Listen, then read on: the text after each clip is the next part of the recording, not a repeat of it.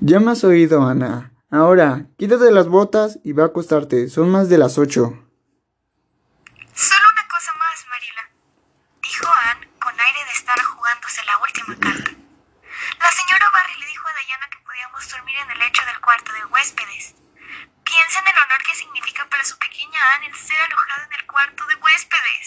Pues tendrías que pasar sin ese honor. Vete a la cama, Ana, y que no vuelva a oírte decir ni una palabra más.